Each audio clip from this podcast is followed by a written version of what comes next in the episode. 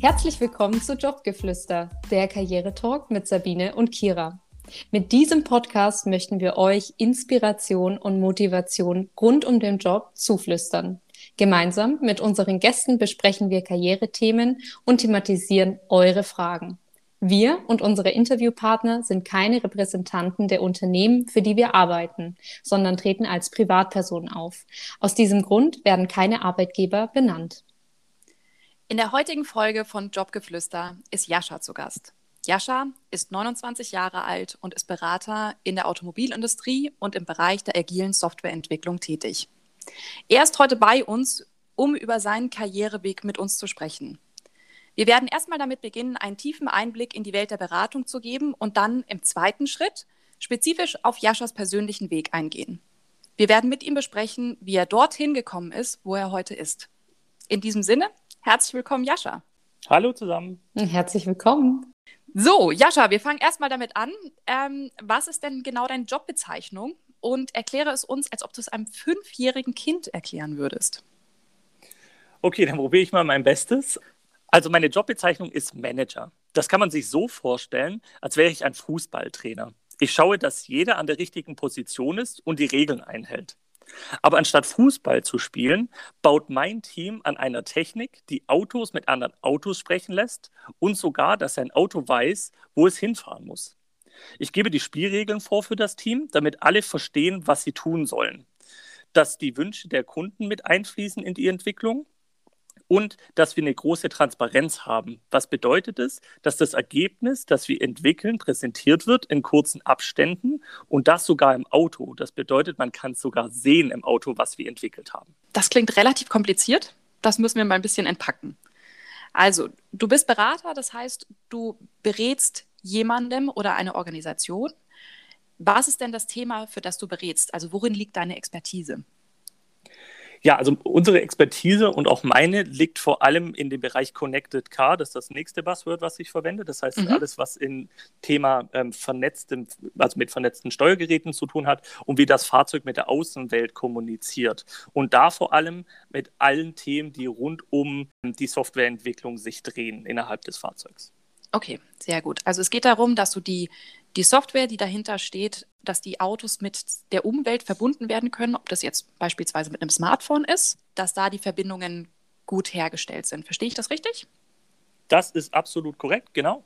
Perfekt. Ähm, das andere Beispiel, was wir zum Beispiel auch noch ähm, mit annehmen können oder anbringen können, wäre hier zum Beispiel die Navigation innerhalb des Fahrzeugs. Mhm. Okay. Wie hast du denn dieses Thema Connected Car oder agile Softwareentwicklung für dich identifiziert, dass das eben deine Expertise ist? Ich glaube, das kommt daher, dass man als äh, vor allem männliches Wesen Autos schon immer toll findet und alles, was irgendwie mit Technik zu tun hat.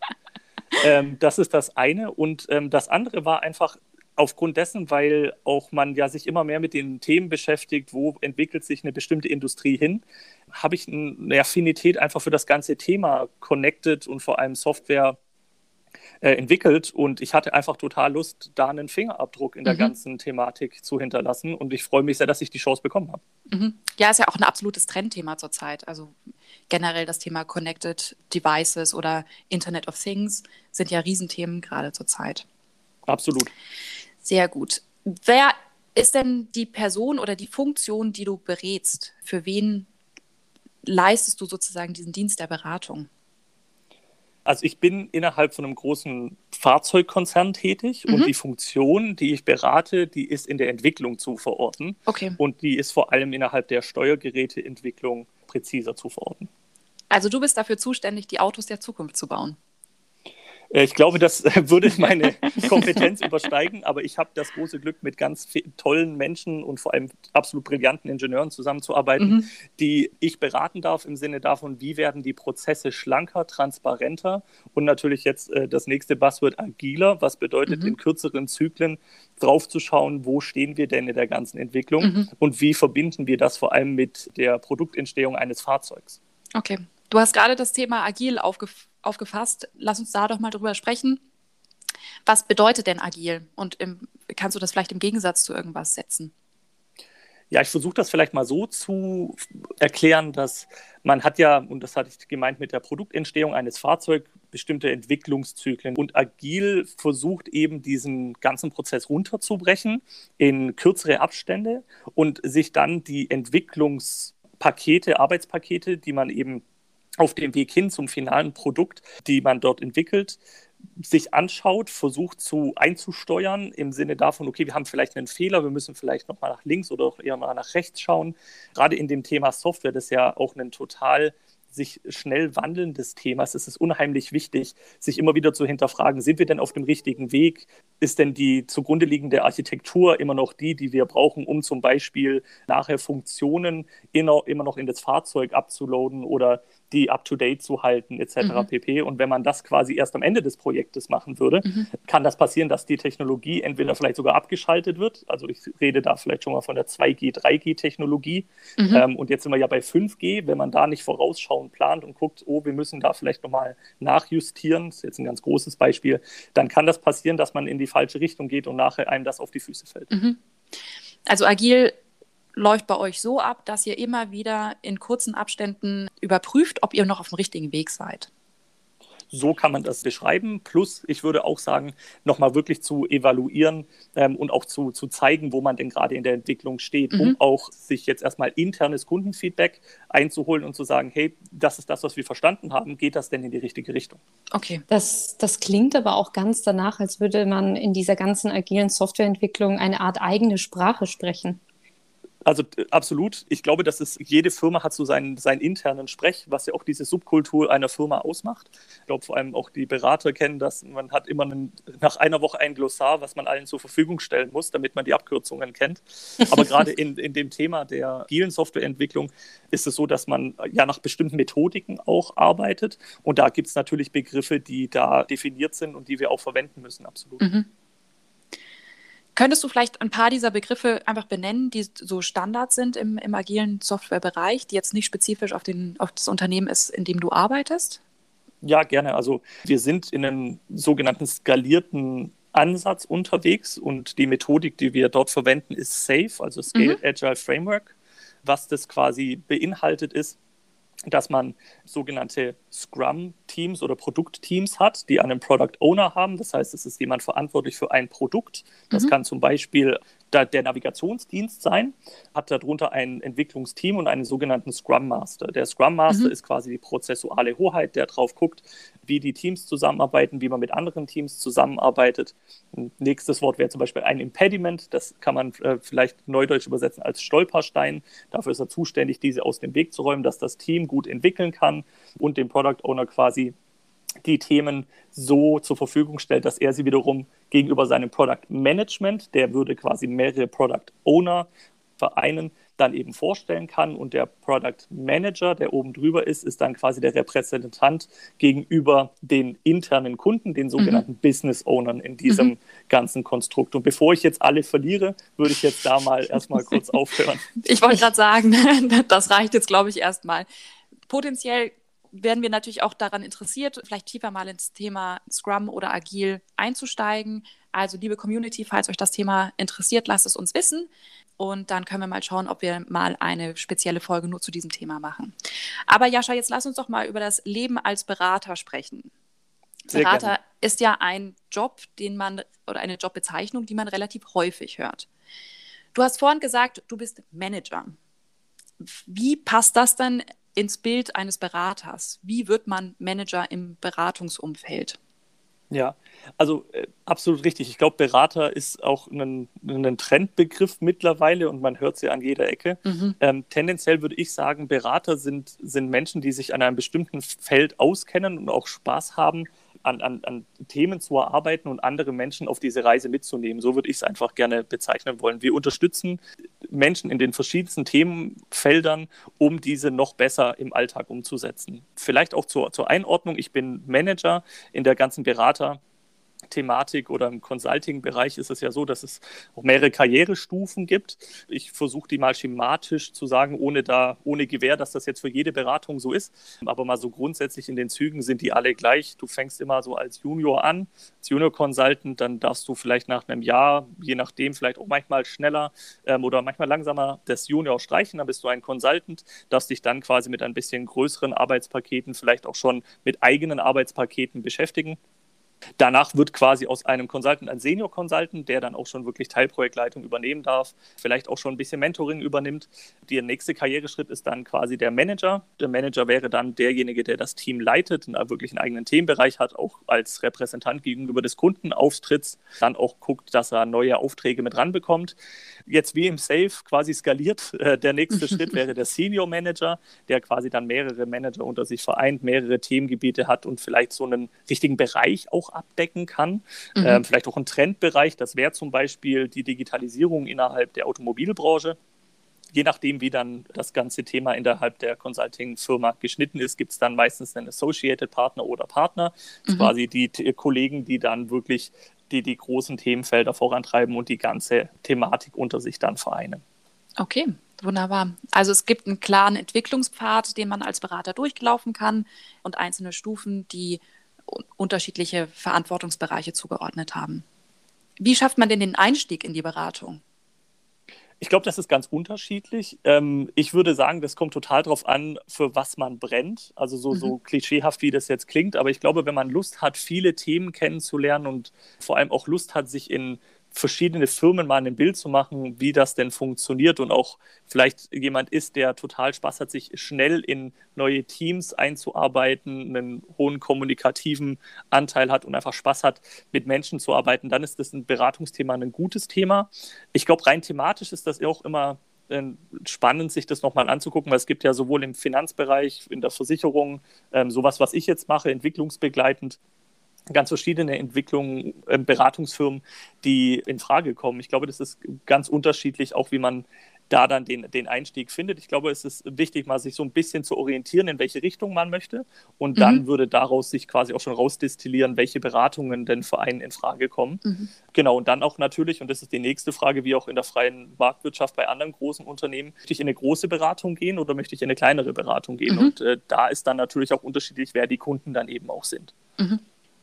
Also ich finde es ganz toll, denn das, was du gerade gesagt hast, zeigt auch so ein bisschen, was die positiven Aspekte Beratung sind. Und zwar, dass du als junger Mensch die Möglichkeit hast, in die Beratung einzusteigen und nicht direkt zu wissen, was du genau machen möchtest oder in welches Unternehmen du gehen möchtest. Denn nehmen wir mal an, du möchtest mit dem Fokus, genau wie du es jetzt gemacht hast, IT-Beratung und äh, den Fokus Automobilindustrie wählen, dann kannst du dir genau diese Beratung aussuchen und hast dann die Möglichkeit, korrigier mich, wenn das nicht der Fall ist, in der Beratung selbst zu entscheiden, welches Projekt du denn gerne betreuen möchtest.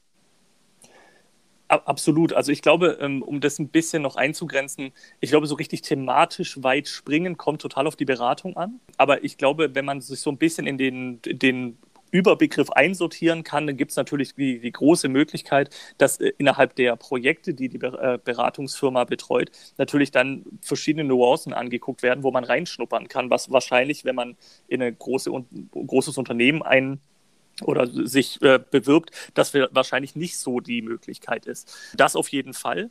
Ich glaube auch, ähm, dass je nach Beratungsfirma das ein bisschen unterschiedlich ist, ob man sich das Projekt aussuchen darf. Aber das Schöne ist natürlich, dadurch, dass man auf Projekten ist, ist man nicht über fünf Jahre gebunden, sondern man kann natürlich sagen, wenn dann mal ein Projekt nur ein Quartal geht, hat man sofort wieder einen anderen Fokus. Das ist mhm. schade, wenn das Projekt super cool ist, aber auch ganz schön ähm, erleichternd, wenn das Projekt vielleicht nicht so viel Spaß gemacht hat. Und das ist auf jeden Fall einer, ein, einer der Vorteile innerhalb der Beratung.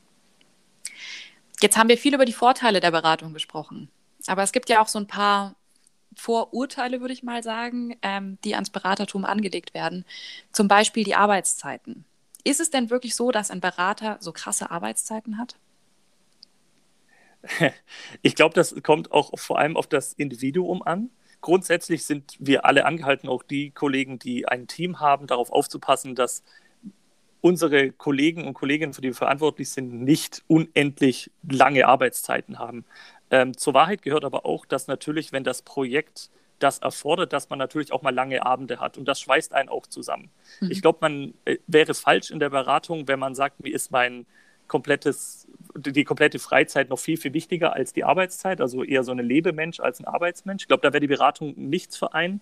Ich glaube, man muss es schon akzeptieren, dass an dem einen oder anderen Abend es doch mal länger werden kann. Aber ich, es ist, glaube ich, ein berechtigtes Gerücht, wenn, wenn ich meine persönliche Meinung hier dazu geben darf. Also würdest du schon sagen, dass die Arbeitsbelastung durchaus hoch ist und dass auch erwartet wird, dass man, dass man viel arbeitet? Das auf jeden Fall, wobei ich da das relativieren möchte. Ähm, ich glaube, das ist ja auch in der in großen Organisationen so. Ich glaube, wenn man was erreichen möchte, muss man zeigen, dass man mehr macht, als von einem erwartet wird. Mhm. Das ist aber eine sehr individuelle Entscheidung. Ich glaube, auch in der Beratung ist es absolut möglich zu sagen, pass auf, ich bin zufrieden da, wo ich bin. Ich muss jetzt nicht innerhalb der kürzesten Zeit Manager oder Partner werden. Ich habe einfach Spaß an vielen Themen.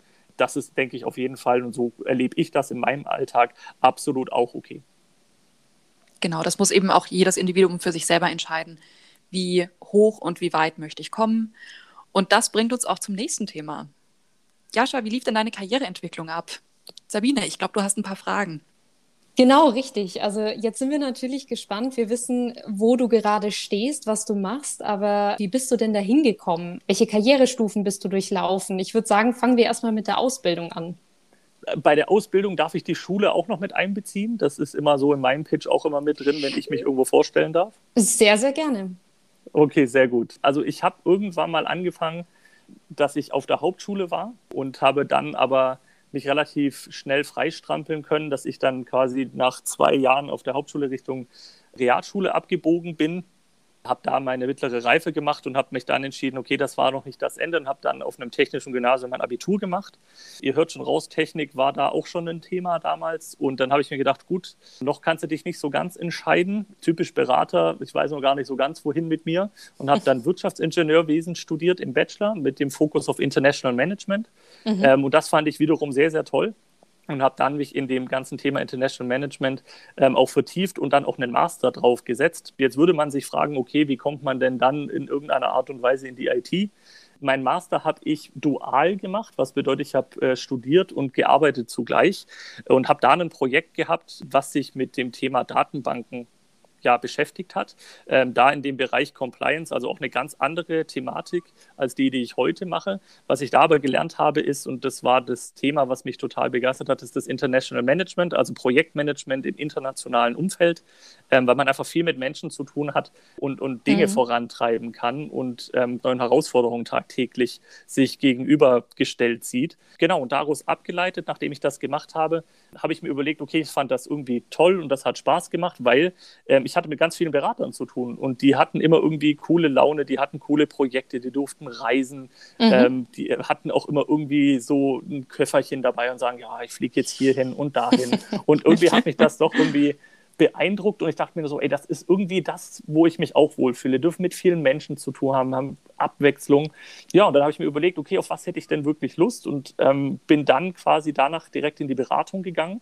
Mhm. Und da hatte ich einfach Glück, dass ich zur richtigen Zeit am richtigen Ort war, mit der richtigen Einstellung weil ich habe immer danach geguckt, dass wenn wir Projekte machen, das für alle Spaß machen muss, sowohl für den Kunden als auch für das Team. Ich bin eingestiegen damals als Consultant, das war 2018, jetzt haben wir 2021 und ich habe echt ein paar Karriereleitern sehr, sehr schnell genommen. Ja, ich ähm, wollte gerade sagen, ich meine, wir haben es am Anfang gehört, du bist 29 Jahre alt, du bist jetzt Manager. Rückwirkend zu dem, was du mir gerade erzählt hast, du hattest ja alles andere als einen linearen Werdegang. Du hast in der Hauptschule angefangen, hast dich langsam hochgearbeitet. Jetzt bist du ja innerhalb dieser kürzesten Zeit auf die Ebene Manager gekommen. Wie, wie kam es dazu? Und was würdest du sagen, hat dich da am meisten gepusht während der Zeit? Was waren so deine Learnings und wie bist du da hingekommen in diesen drei Jahren? da kommt auch eine große Prise Glück mit dazu. Wir waren einfach an der richtigen, oder ich war an der richtigen Zeit, an der richtigen Stelle. Das war zum einen das Thema Connected Car, das jetzt einen riesen Schub bekommen hat. Und ich glaube, was, was mir unheimlich geholfen hat, war, ich habe immer versucht, alle Menschen, die auf dem Projekt waren, mitzunehmen und zu zeigen, wo wir das alles noch hinbringen könnten. Mhm. Und habe einfach ständig versucht, das Thema weiterzuentwickeln, weil ich da so eine intrinsische Motivation hatte, das Thema noch viel größer zu machen, weil ich einfach so fest daran geglaubt habe, dass es ein absoluter wichtiger, ja, eine wichtige Säule ist innerhalb dieses ganzen Konstruktes, das ganze Thema agile Softwareentwicklung in der Automobilindustrie zu, zu verankern. Und ähm, ja, das hat einfach jetzt auch dazu geführt, dass ich halt von Anfang an in dem Thema mit dabei war, mit die größte Expertise jetzt in diesem Themenfeld. Also nicht verwechseln mit, dass ich jetzt einen Höhenflug habe mit 29, sondern wirklich nur in diesem Themenfeld hatte und ähm, ich mich da einfach weiterentwickeln durfte und ich dazu auch noch ein großes Glück habe, dass die Menschen, die für mich verantwortlich sind, mhm. A, das Potenzial in mir gesehen haben und mich auch gefördert haben. Anders wäre das nicht möglich. Mhm. Eine Prise Glück gehört immer dazu. Ich glaube, das ist wichtig, aber du wurdest natürlich gesehen, weil du für deine Leidenschaft brennst und dann natürlich auch super Arbeit geleistet hast. Das Thema People Management war dir aber auch immer wichtig und das hast du, glaube ich, früh signalisiert gegenüber deinen Chefs, richtig? Absolut. Also ich habe immer sehr, sehr deutlich gemacht, dass ja, der Mensch immer vor der E-Mail steht, so sage ich das immer, das kennt mhm. auch mein Team von mir. Ich finde immer, wenn, wenn man in die Arbeit geht, verbringt man ja mal mindestens acht Stunden dort, ähm, ja. was ja so quasi ein Drittel des Tages ist. Und da finde ich immer, muss man Spaß haben. Und deshalb stand für mich immer klar im Vordergrund, wenn mein Team und wir zusammen auf dem Projekt sind, auch wenn es mal schwierig ist, Geigenhumor nicht verlieren, Spaß daran haben. Und das ist auch meine Aufgabe als Manager. Also für mich ist es einfach wichtig, dass Menschen sich wohlfühlen, sie was haben, wofür sie brennen, eine Aufgabe haben, in der sie aufgehen, sich weiterentwickeln können und dass man einfach das Gespräch sucht, weil der Mensch steht im Vordergrund. Man hat ja Menschen mit auf dem Projekt, für die man verantwortlich ist. Und äh, bei mir ist halt einfach dieses Thema Verantwortung doll unterstrichen. Mhm. Das finde ich ein schöner Gedanke, denn viele Manager, die gehen ja in Richtung Micromanagement, die sich dann auch viel operativ mit den Themen beschäftigen. Und du sagst, nein, als Manager ist die Aufgabe, ich möchte mal einen Prozentsatz in die, in die Runde werfen, 80-20, also 80 Prozent People Management und 20 Prozent operative Aufgaben vermutlich so lebe ich das, ja. Das ist aber auch ein, ein Thema, was ich, glaube ich, sehr individuell so lebe. Ähm, das liegt einfach für mich daran, dass ich da zwei Fliegen mit einer Klappe schlagen kann. Das ist A, mein, meine Leidenschaft für Menschenkommunikation und Menschen zu fördern. Mhm. Ähm, und das andere Thema ist einfach, dass das für mein Team und die, die jungen, engagierten Personen, die da einfach mit dabei sind, auch Aufgaben bekommen, die eventuell eigentlich zu groß für sie sind, aber in denen sie super wachsen können. Mhm. Und ich sage halt auch, ich habe ja meine Leute, weil sie so clever sind und cleverer sind als ich. Und dann sollen die das auch bitte genau so darstellen und zeigen dürfen, auch vor dem Kunden. Und ich bin dafür da, ihnen alle Stolpersteine aus dem Weg zu räumen, sie zu ermutigen, dass sie da zeigen können, wie toll sie sind, äh, weil deshalb sind sie ja in meinem Team. Ja? Und mhm. das ist mir immer ganz, ganz wichtig. Genau, und deshalb ist für mich auch der, dieser Shift mit 80-20, die gute alte Paetro-Regel, ähm, auf jeden Fall so. Das heißt, Mensch immer zuerst und danach wirklich das, das Thema. Wie viele Teammitglieder hast du denn, Jascha? Zurzeit elf. Also äh, du hast elf Leute, die an dich berichten und für die du sozusagen verantwortlich bist. Also elf Leute, die an mich berichten und neun, für die ich disziplinarisch verantwortlich bin. Okay. Genau. Welche Tipps hast du denn für unsere Zuhörer? Was hat dich während dieser beruflichen Reise beeinflusst, was du auch unseren Hörern mitgeben möchtest? Stichwort Mentoring. Ja, also ich glaube, das ist eins der Hauptthemen. Wo, wo will man hin? Was will man machen? Sind ja oft immer diese Fragen und auch der Grund, warum ihr euren Podcast gegründet habt und warum ich auch so glücklich bin, hier ein Teil davon zu sein. Weil ich glaube, man muss einfach sich wirklich damit auseinandersetzen, was man machen möchte. Und wenn man da keine Ansprechpersonen hat oder jetzt wie bei euch einen Podcast, wo man mal reinhören kann, hey, was macht denn dieses Themenfeld ähm, wirklich und wie sieht denn die Welt hinter den Vorhängen aus, ist es, finde ich, unheimlich wichtig, sich mit Menschen auszutauschen. Ich hatte das große Glück, dass ich mehrere Mentoren hatte, die mich da einfach äh, begleitet haben auf dem Weg, die mir gesagt haben, wo ich Potenziale habe, wo ich aber auch ganz klar deutliche Stärken habe. Und ich würde gerne jedem mitgeben, dass ihr eure Stärken stärkt und die Potenziale betont. Was meine ich damit? Ähm, was man ja oft gefragt wird im Bewerbungsgespräch, was sind denn Ihre Stärken, was sind denn Ihre Schwächen? Unterstreicht eure Stärken, sucht euch was raus, wo ihr Stärke, äh, Stärkefelder habt und die Potenziale entwickeln sich dann über die Zeit. Und vor allem, was ich auch gemacht habe, äh, das darf ich auch so unverblümt sagen, für alle meine Potenzialfelder habe ich unfassbar tolle Teammitglieder, die diese ausgleichen. Was ich während unseres Gesprächs auch noch mal rausgehört habe und was ich ein total schönes Learning finde, ist, dass du relativ früh auch in Richtung Management kommuniziert hast, dass du jemand bist, der sich um Menschen kümmern möchte, Menschen fördern möchte und People Management machen möchtest.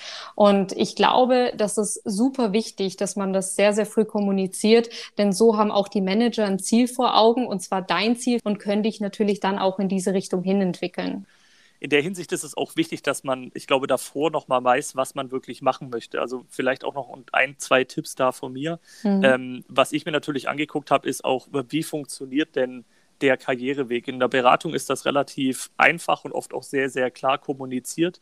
Ähm, da kann man sich wirklich gut an den Leitplanken orientieren, die man bekommt und dann eben schauen, wie erfülle ich die denn. Und auf dem Weg kann man sich dann auch ganz klar ähm, Säulen stellen, wo man sagt, okay, die würde ich gerne erreichen. Ich glaube, das entwickelt sich auch immer wieder, aber wenn man diese klar formulieren kann, kann auch derjenige, der für einen verantwortlich ist, auch klar darauf antworten. Mhm. Ähm, und das ist auf jeden Fall ein, ein super wichtiges Thema gewesen, ja.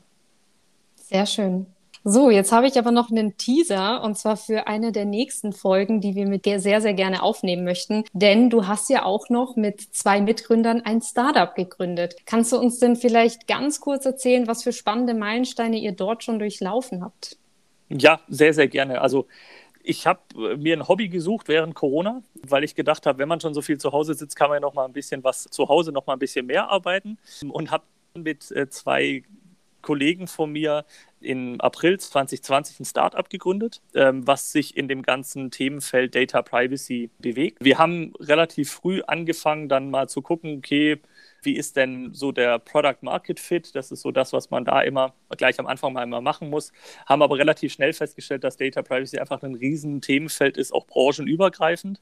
Was uns ein bisschen schwer gemacht hat am Anfang, so wirklich zu gucken, okay, wie, wie greifen wir denn jetzt wirklich den Markt an und wie könnte denn ein Produkt wirklich aussehen, was einen flächendeckenden Markt und mehreren Firmen aus verschiedenen Branchen helfen kann. Wir haben dann Richtung Ende des Jahres, also im Q4, festgestellt, dass innerhalb der internationalen Community das ganze Thema Data Privacy auch total spannend ist und wir haben uns in einen sogenannten Accelerator beworben in Australien. Der konzentriert sich vorwiegend auf sogenannte RegTechs, also RegTech Technology. Darunter fällt auch Data Privacy, also alles, was mit Regularien zu tun hat und wie man das smarter eventuell den Firmen zur Verfügung stellen kann, als sie das heute managen. Mhm. Äh, das sind wir drei Monate durch ein Bootcamp gelaufen. Das war unheimlich anstrengend, ähm, aufgrund der Zeitverschiebung aber super machbar. Entweder sehr spät oder sehr, sehr früh am Tag. Da möchte ich ähm, mal das Stichwort Work-Life-Balance erwähnen, aber ich glaube, das ist ein Thema, das müssen wir nächstes Mal ausführen. Sorry für die Unterbrechung. Nein, absolut richtig. Work-Life-Balance, das ist auch ein sehr spannendes Thema, weil ich sage immer, jeder hat 24 Stunden am Tag, wie man die einteilt, ist jedem selbst überlassen und danach lebe ich auch. Ich habe das große Glück, dass ich eine Partnerin an meiner Seite habe, die das total mitträgt, mich da auch total unterstützt. Habe ich auch sehr viel kommunizieren müssen am Anfang, weil das ist auf jeden Fall eine Sache, die nicht selbstverständlich ist, dass die so mitgetragen wird. Genau, aber zurück zu den Meilensteinen. Wir waren dann im Ende Dezember raus, haben dann vor einem, äh, hatten einen Demo-Day, wo man quasi präsentiert, wo man ist. Da wird man sogenannt Investment Ready gemacht. Das heißt, man versucht alle Dokumente und die Idee so weit ähm, auszudefinieren, dass Investoren äh, Lust haben, zu investieren und oder Firmen, die uns dann quasi begleitet haben über die drei Monate, sagen, hey, die Firma hat verstanden, wo es hingeht, das Startup, und wir würden da gerne mit denen zusammenarbeiten. Und in dem Stadium sind wir jetzt auch. Wir haben jetzt 2021 mit den Firmen, die sich für das Startup und das Thema interessiert haben, jetzt versucht, einen sogenannten Proof of Concept ähm, aufzusetzen, wo wir eben zeigen an einem bestimmten Use Case, den sie haben, dass unsere Idee funktioniert. Und jetzt sind wir gerade dabei, hoffentlich zwei dieser Use Cases abzuschließen und dann damit hoffentlich in einen ja, bezahlbares Modell mit den Kollegen zu bekommen. Und sobald wir das haben, haben wir den nächsten Meilenstein erreicht. Das sind die sogenannten Venture Capital Firmen, wo man dann quasi zu den Firmen gehen kann und sagen kann, pass auf, wir haben jetzt bewiesen, unsere Idee wird vom Markt angenommen. Wir würden jetzt gerne wachsen. Die Umsätze, die wir zurzeit machen, sind noch nicht groß genug, damit wir das selbst stemmen können. Würdet ihr uns gerne unterstützen? Und mhm. da sind wir gerade dabei das zu erarbeiten und die richtigen Partner für uns zu finden. Ja, super spannend. Also ich glaube, das ist prädestiniert für eine der nächsten Folgen, dass wir einfach in dieses ganze Startup-Leben und, und all das, was dazugehört, ein bisschen tiefer einsteigen. Ich würde sagen, machen wir noch eine letzte Frage. Und zwar, wenn du deinem jüngeren Ich einen Rat geben könntest, was wäre es? Das ist eine gute und sehr, sehr tiefgründige Frage für mich. Ich glaube, ich versuche es mal in einem Satz zu sagen. Glaub an dich und du kannst alles lernen, wenn du es möchtest. Vielen Dank, Jascha, dass du uns einen so tollen Einblick in deine Welt gegeben hast. Und wir hoffen, dass ihr genauso gespannt seid auf das Follow-up-Gespräch zum Thema Startup wie wir. Und deshalb, liebe Community und Zuhörer, da wir diesen Podcast für euch und mit euch gestalten möchten, würden wir uns sehr freuen, wenn ihr uns euer Feedback oder Themenwünsche über Instagram zukommen lasst. Wir sind bei Instagram unter Jobgeflüster mit dem Umlaut als UE geschrieben zu finden. Danke fürs Reinhören und wir freuen uns auf die nächste Folge Jobgeflüster, der Karriere Talk mit Sabine und Kira. Vielen Dank fürs Zuhören. Vielen Dank, Jascha, fürs Hiersein. Tschüss. Ciao.